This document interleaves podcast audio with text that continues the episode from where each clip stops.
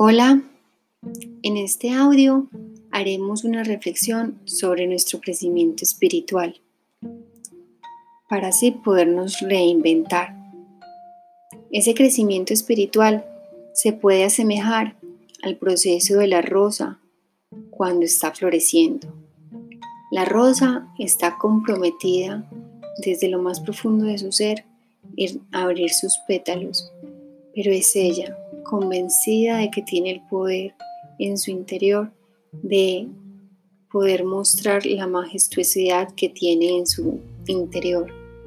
Asimismo, puede ser nuestro proceso y crecimiento espiritual cuando estemos convencidos de que el poder está en nuestro interior. Cuando nos cultivamos y nos permitimos aprender de nosotros mismos, estamos en ese proceso de reinventarnos.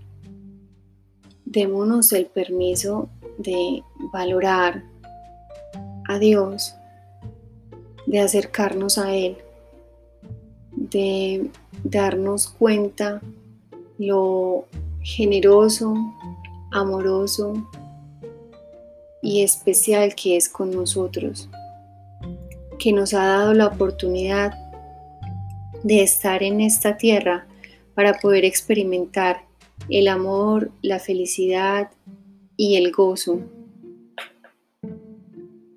Hacernos consciente de lo amplio y vasto del universo es un primer paso para ese crecimiento espiritual.